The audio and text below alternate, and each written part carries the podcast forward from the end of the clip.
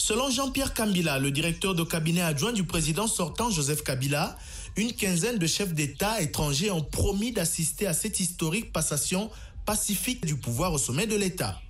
La RDC ne l'avait jamais connu auparavant. Joseph Kabila, lui, devrait faire un message de revoir à la nation ce mercredi. L'annonce est déjà faite à la télévision nationale congolaise. Notez enfin qu'après l'Union européenne et l'Union africaine mardi, les États-Unis ont réagi à l'avènement au pouvoir de Félix Tshisekedi. Washington se dit engagé à travailler avec le nouveau gouvernement de la RDC.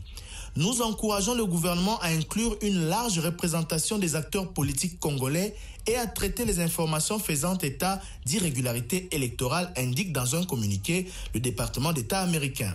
Les États-Unis, qui se félicitent de la proclamation de Félix Tshisekedi par la Cour constitutionnelle, reconnaissent également l'engagement du président sortant Joseph Kabila à devenir le premier président de l'histoire de la RDC à céder le pouvoir de manière pacifique dans le cadre d'un processus électoral. Kinshasa, Thierry Kambundi de Top Congo FM pour VOA Afrique.